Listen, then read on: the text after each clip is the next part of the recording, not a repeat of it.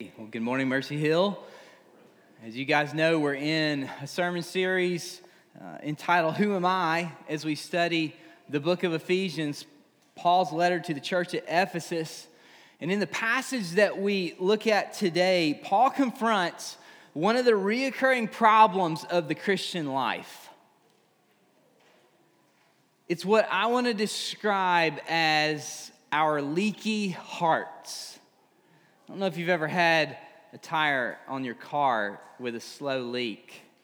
Fairly annoying. Our leaky hearts, we swell up with pride at the thought that Jesus could die in my place, that Jesus would rescue me. But slowly over time, our contentment, our gratitude, our thankfulness seems to slowly leak out. I don't know if you've ever traveled out of the country before. Maybe you've been on a mission trip and you've gone to a third world country where you didn't enjoy all the amenities that we're used to here in the States. And uh, maybe you couldn't brush your teeth when you wanted to because you didn't have clean water or you didn't have a mirror that you could look into to, to shave if you like to do that sort of thing. Or, or maybe you just didn't have access to food and you found yourself hungry at times. Inevitably, when you get back home, inevitably, we always make the same promise I'm not gonna take these things for granted.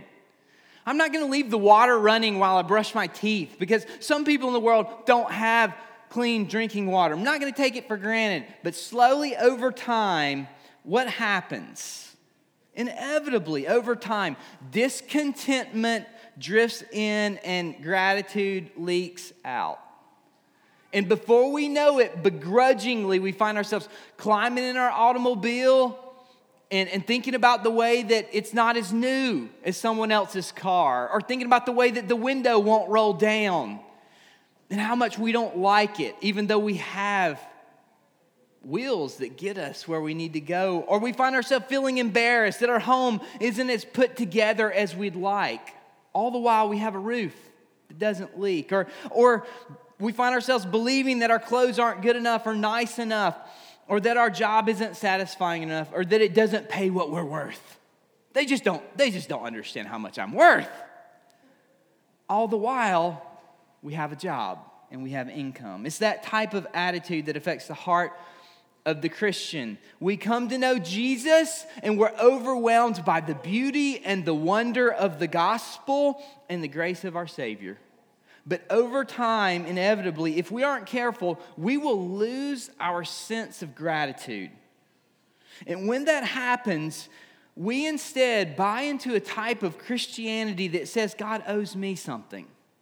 A Christianity that's, that's immature, it's childish at best. Like many of our children who says, No, it's mine, mine, mine. We develop that type of attitude in our Christian lives. And when that happens, we, we don't see God for who He is. In fact, we see ourselves at the center of our Christian life instead of seeing God. In this particular passage, in these verses that we're looking at today, Paul gives us ammunition to take out those lies that so easily invade our hearts. To give you a little context about this passage, we didn't discuss this last week, but from verse 3 through verse 14, it's all one sentence in the Greek. It's the longest sentence in the Greek New Testament. Now, you can't see that in your English translation because if it was all one sentence, it wouldn't make a lot of sense.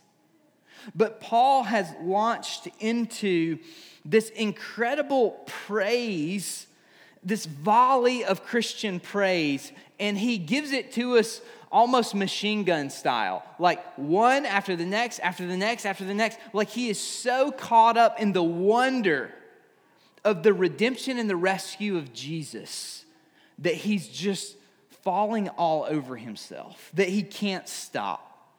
The big idea for today is simply this Jesus is the greatest gift we could ever hope for or imagine. Jesus is the greatest gift we could ever hope for or imagine. And if you're a believer who's here today, my prayer is that this truth would move from your head to your heart and that it would burn within you, that you would feel it. And if, if you are here and you're not sure about God, you don't know about this whole Jesus thing, then my prayer for you today is first off, that you would know that we are so thankful that you're here. And our prayer is that you would not simply know that, that God is a God of love, but that God is love. And that God has loved you with an everlasting love. Three things we're going to look at today. Three gifts God offers us through Jesus. And let me just say, uh, I know I'm well aware that barbecue is here. Like we're having potluck today. So I'm aware of that. I have three points. It really should be one point with an A and a B sub point. So don't get nervous when I spend most of my time on point one. Okay? Points A and B, they're just, they're kind of just sub points. So, first, three gifts God offers us through Jesus. The first is redemption, the second is inheritance, and the third is certainty. Redemption, inheritance, and certainty. Look with me in verse 7. In him we have redemption through his blood, the forgiveness of our trespasses, according to the riches of his grace, which he lavished upon us in all wisdom and insight, making known to us the mystery of his will according to his purpose which he set forth in Christ as a plan for the fullness of time, to unite, to unite all things in him, things in heaven and things on earth. If you look at verse 7, in order to understand the redemption that Paul is trying to describe to us, you can't move past the first two words in him. In fact, I would challenge you to read through this text later and to underline in your Bibles all the different times in which the writer of Paul, in which Paul writes in him or in Christ. In him. Paul's language is countercultural to our Western Christianity. His language is countercultural to the theology over the last 30 or 40 years that has evolved from the Western church. In the Western church, we use phrases like, I asked Jesus to come into my heart, or I accepted him. But we don't see those phrases in the Bible. Instead, Paul describes here that we are in him.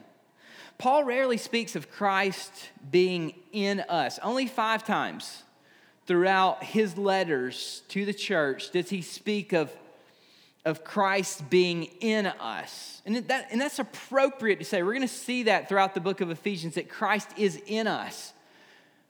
Yet, 126 times throughout the New Testament, we see that the Bible speaks of us being in Christ.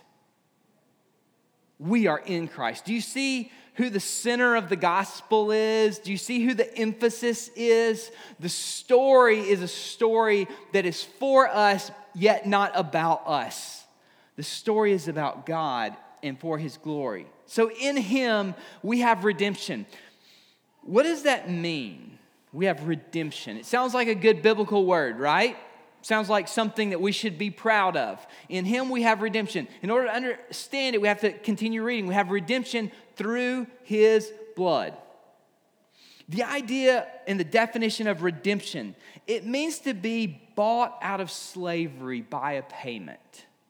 To be bought out of slavery by a payment. Now, that might not seem um, quite as parallel to our society today to the, to the day in which we live. But instantly, these New Testament believers would have gone back to Egypt in their minds. Instantly, they would have thought of the time in which, for 400 years, they as a people were enslaved.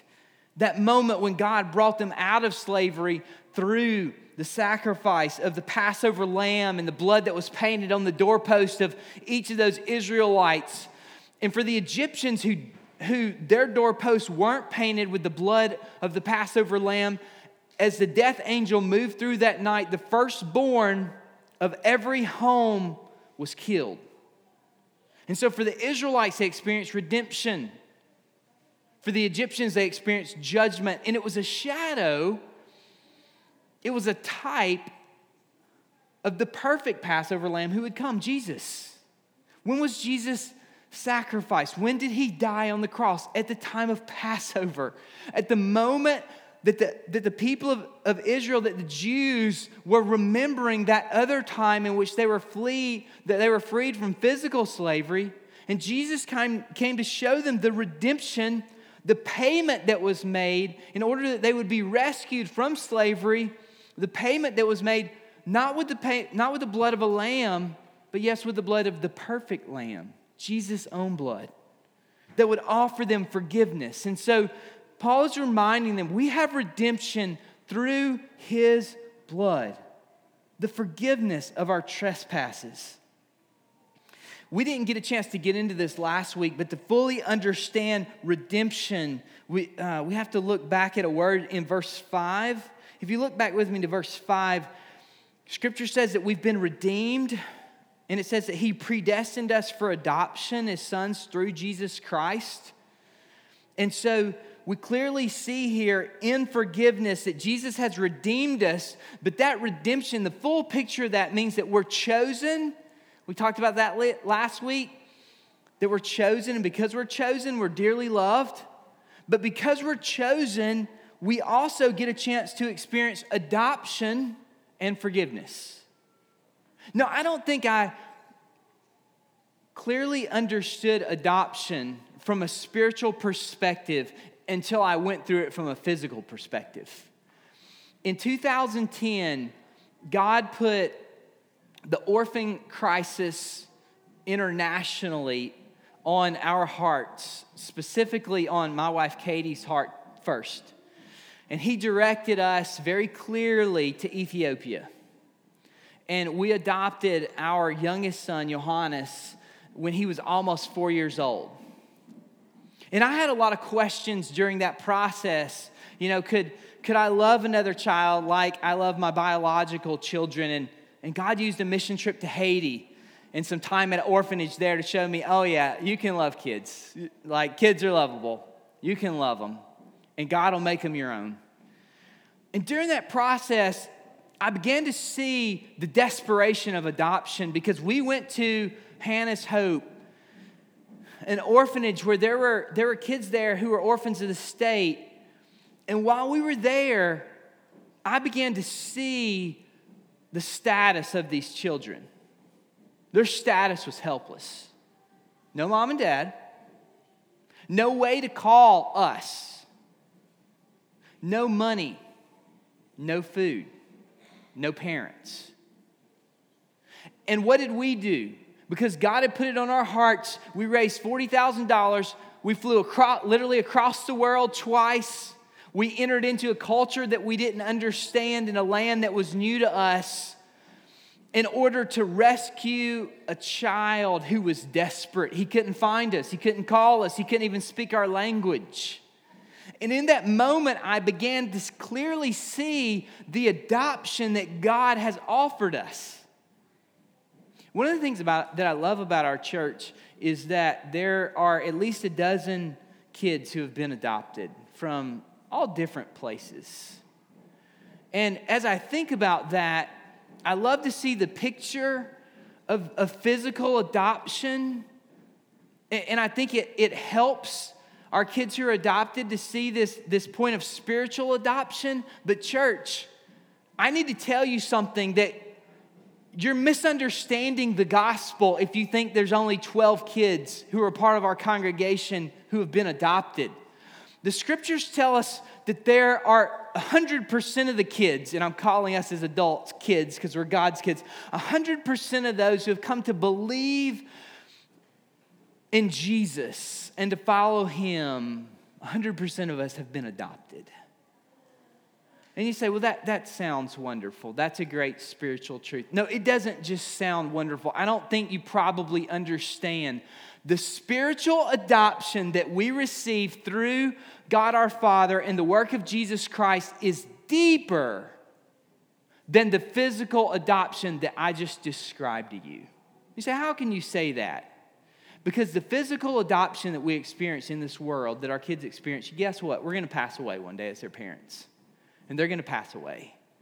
And those relationships, in some way or another, are going to come to an end. But the spiritual adoption that we have through God our Father is so deep that the Bible tells us that we are now sons and daughters of God. The scripture's going to say in Romans, Paul describes how everything that Jesus has, we have. And we're going to see that today. So let me get back to my notes because we got potluck. So, adoption, we see that in verse 5. And I just want to unpack a few of these.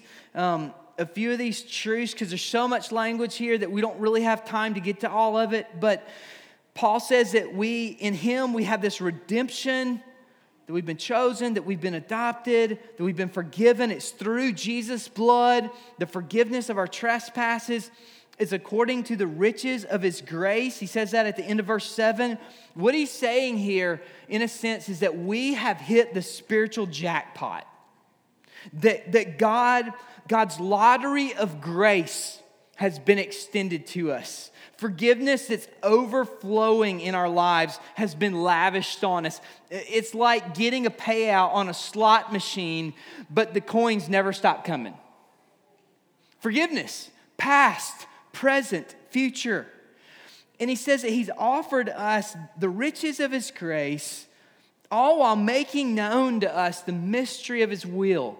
Now, if some of you have, have read this or you've studied it, you may wonder what's the mystery? What's the mystery of his will? The simple explanation of the mystery of Christ's will. And we sang about this earlier, about his mystery and the fact that he had redeemed us in that last song that we sang. The mystery of his will is this if you are not someone of Jewish origin, the mystery of his will is that you are sitting in this room today uh, worshiping Jesus. That is the mystery of his will.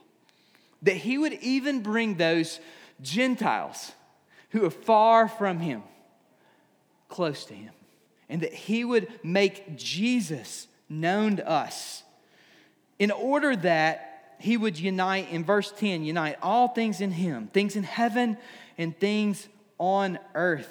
That God's purpose and his plan is to bring all things together in Christ and under Christ and you may wonder, what does that look like? His mystery revealed. We see evidence of it today in Jesus and the forgiveness that he offers. But what does that look like from an eternal perspective? Richard Coekin, uh, I'm going to quote from him. He says, There's a certain and glorious future awaiting believers.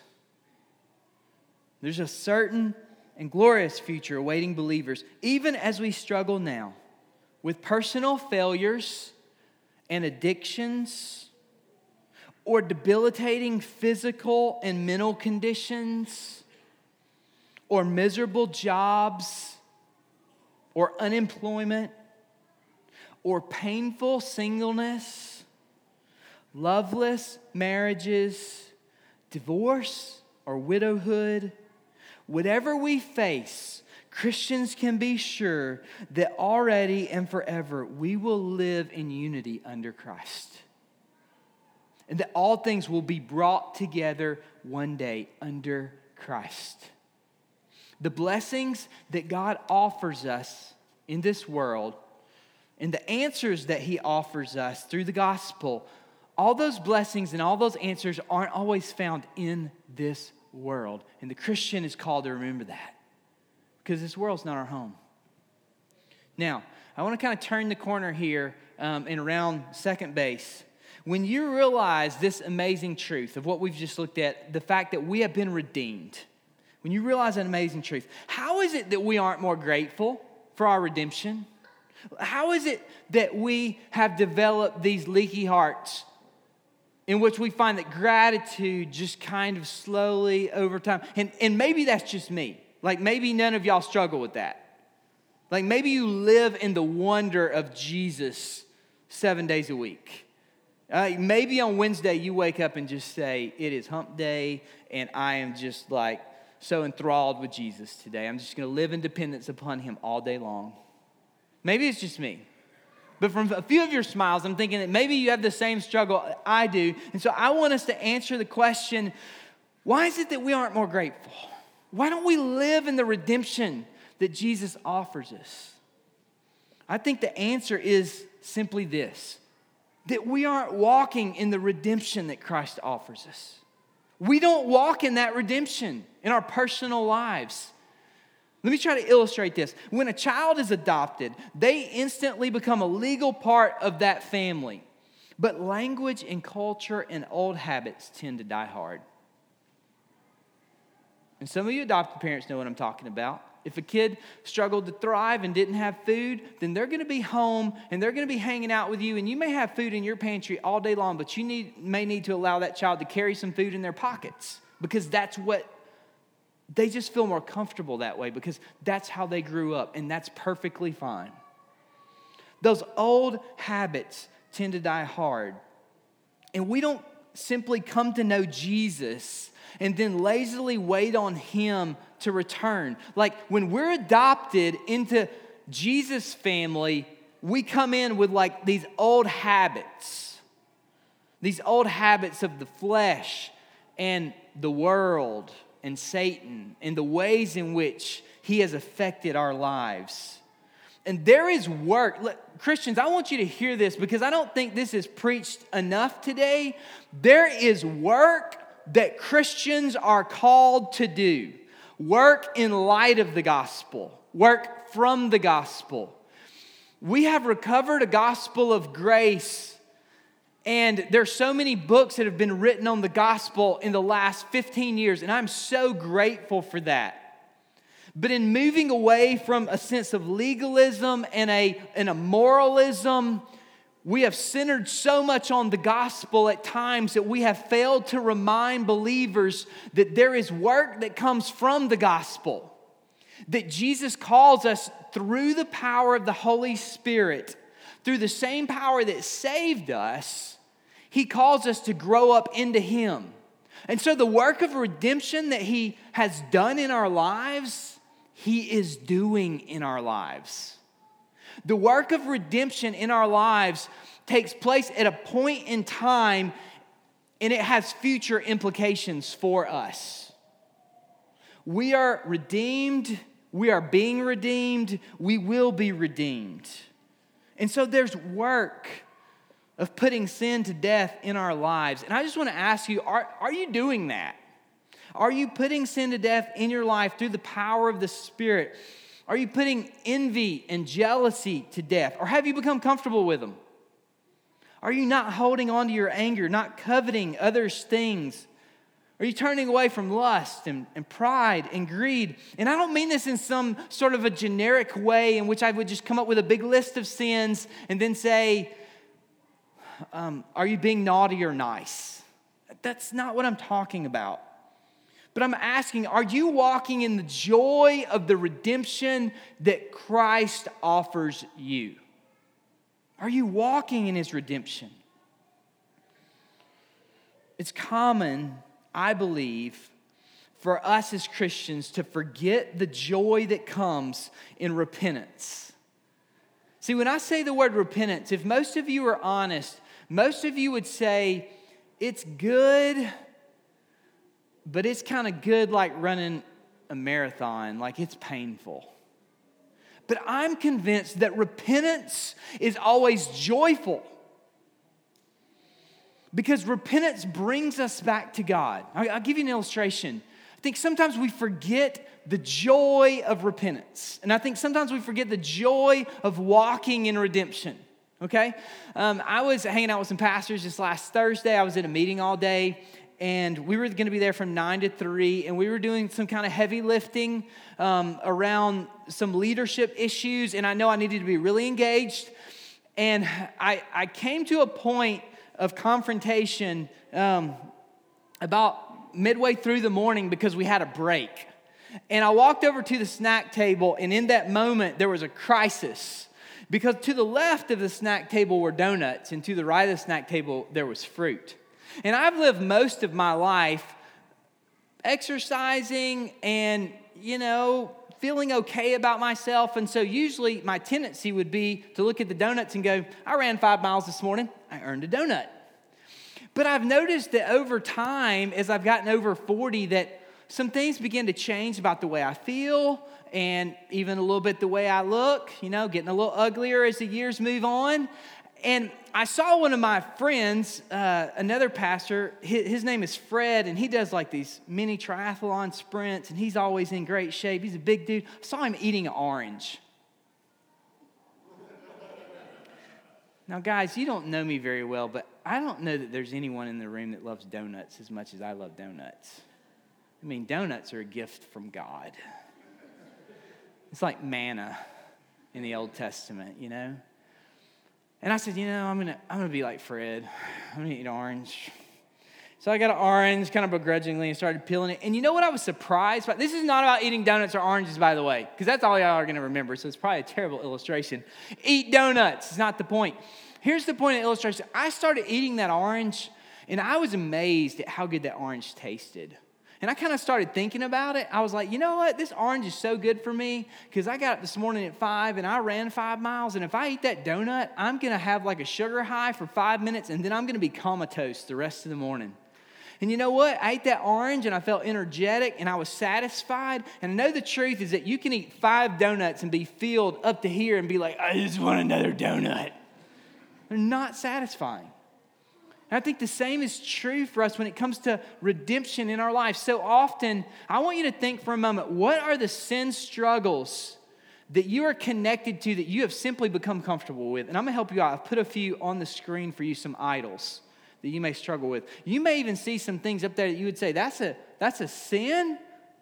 Family?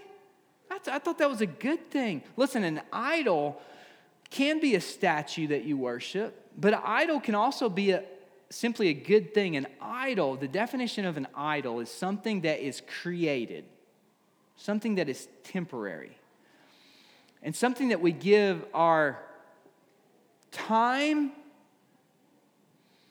that we give value to, that we give worth to, more than we give to Jesus, more than we give to our Creator. So, something that's created that we give more time, attention, value, honor, and worship than we give to our Creator. And I want you to begin to look at some of those and to think like, what are the things in my life that I've simply, what's the donut in my life that I've simply become comfortable with? And then I want you to compare those things as I, as I kind of round third here and head for home. I just want you to think I want you to hold that idol in your mind, and I want you to then compare it to the worth of Jesus and what Paul describes here. Because I think the truth is that some of us are like prisoners who've been released from prison, but we continue to choose to walk back into our jail cell because it's all we know. It's what's familiar to us. All the while, the door is open, but we aren't living in the freedom that we possess. And Jesus wants us to have that freedom. He wants us to walk in the joy and the wonder of relationship with Him. Look at what Paul says in verse 11. I'm going to close it out with these two kind of subpoints. In Him, we have obtained an inheritance. You can underline that word having been predestined according to the purpose of him who works all things according to the counsel of his will, so that we who were the first to hope in Christ might be to the praise of his glory. Paul says not only have we been given redemption, but we've also been given an inheritance, that we are continually in good standing with God. Some of you need to hear this today. Because you think that when you sin, that you have to do some type of penance or that you have to go and clean the house, or that you have to earn God's favor. And this passage of scripture says that we have an inheritance.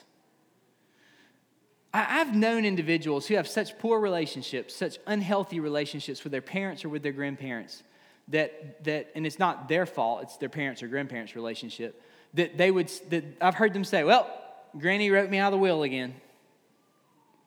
What, what did you say? My grandmother wrote me out of her will. How does that make you feel? Uh, it, it happens every other year. It's no big deal. It's happened like four times. She'll get mad at somebody else and write me back in. I don't know if you've ever known anyone like that, but some people are so manipulative that they even try to use their money after they're gone to try to control the relationship that they're a part of.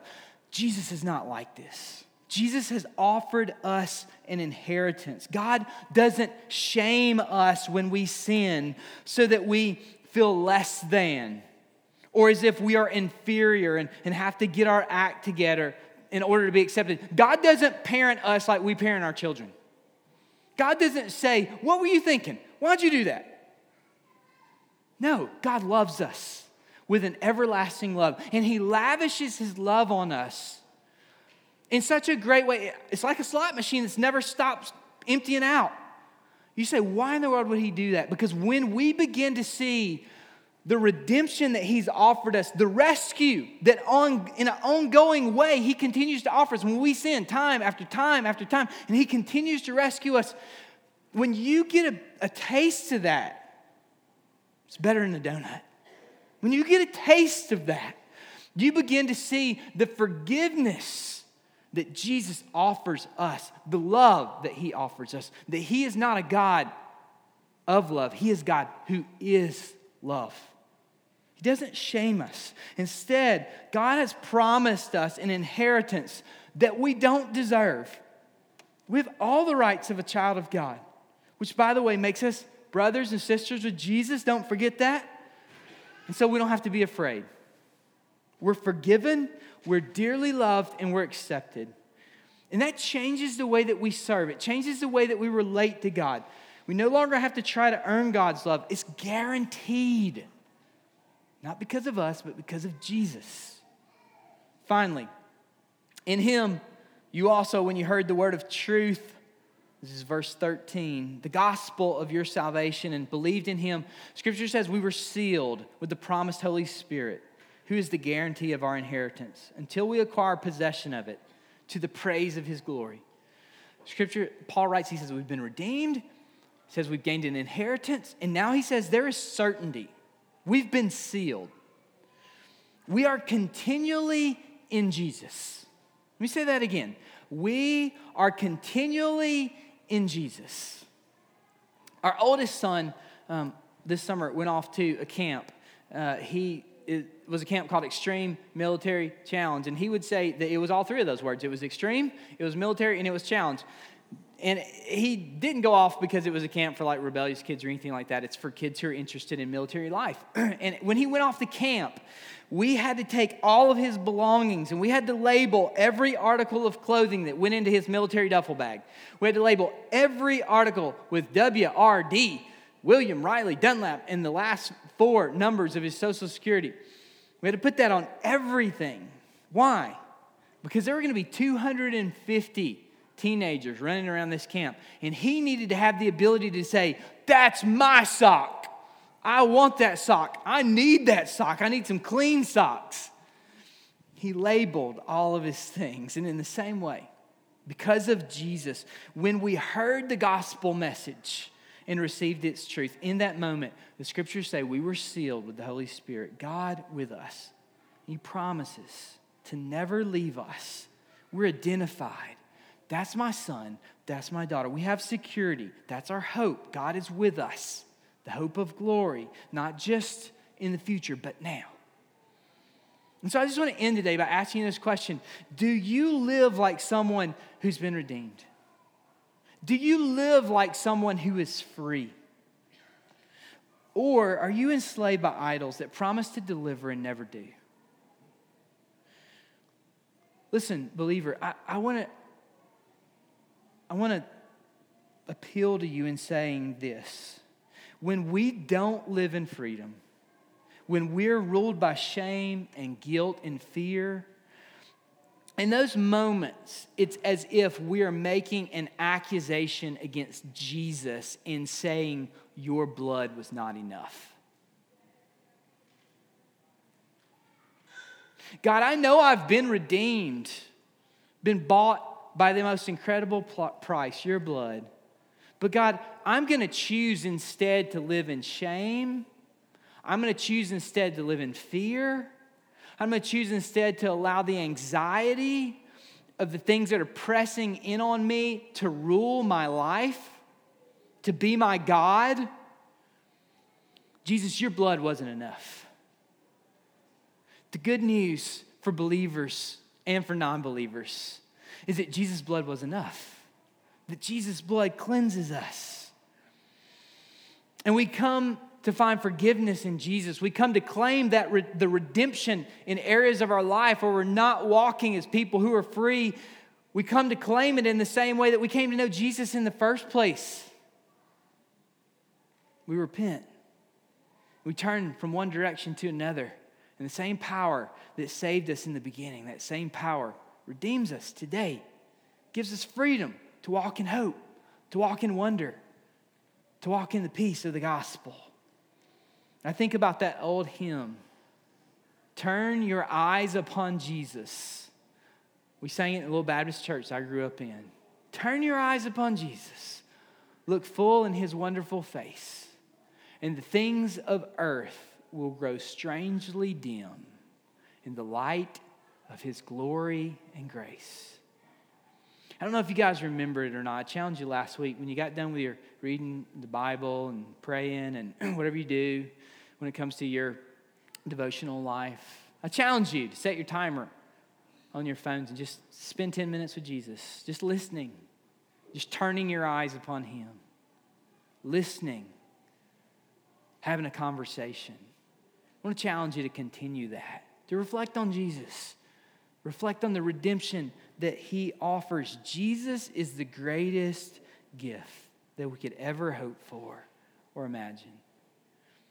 I'm going to invite the band to come on stage, and they're going to prepare to lead us in our last song. And as you prepare your hearts to come forward and, and take communion, I want you just to meditate on the redemption that Jesus offers. What jail cell of your life do you need to walk out of? Jesus promises to walk with you. He's redeemed you. He promises eternal blessing. He'll never let you go. And so let's make a decision to walk in the redemption that He offers. Let's live like a people who've been rescued because Jesus is the greatest gift we could ever hope for or imagine. Listen, some of you may be here today and you may never have come to a point in your life where you've come to realize that Jesus loves you, that God has offered his only son for you. If you have questions about that, I'd love to talk with you more. I'll be over at the side afterwards. Love to talk to you. Let's pray together. Father, thank you for the everlasting love that you've shown us. God, thank you that you're not just a God who, a God of love, but that you are love. Father, thank you that you've redeemed us, that you've bought us, that you've called us your children, that you've made it certain, that you've given us an inheritance, that you've sealed us. Father, I pray right now through the work of your Spirit, not through the work of my words, but God, through the work of your Spirit, that you might begin to point out the areas of our life where we can just imagine ourselves walking back in that jail cell, walking back at that point where we are in prison, where we are shamed, where we live in anxiety and fear, where we're scared that someone would see us and we just imagine ourselves just crawling in our bunk and just pulling our blankets over our heads.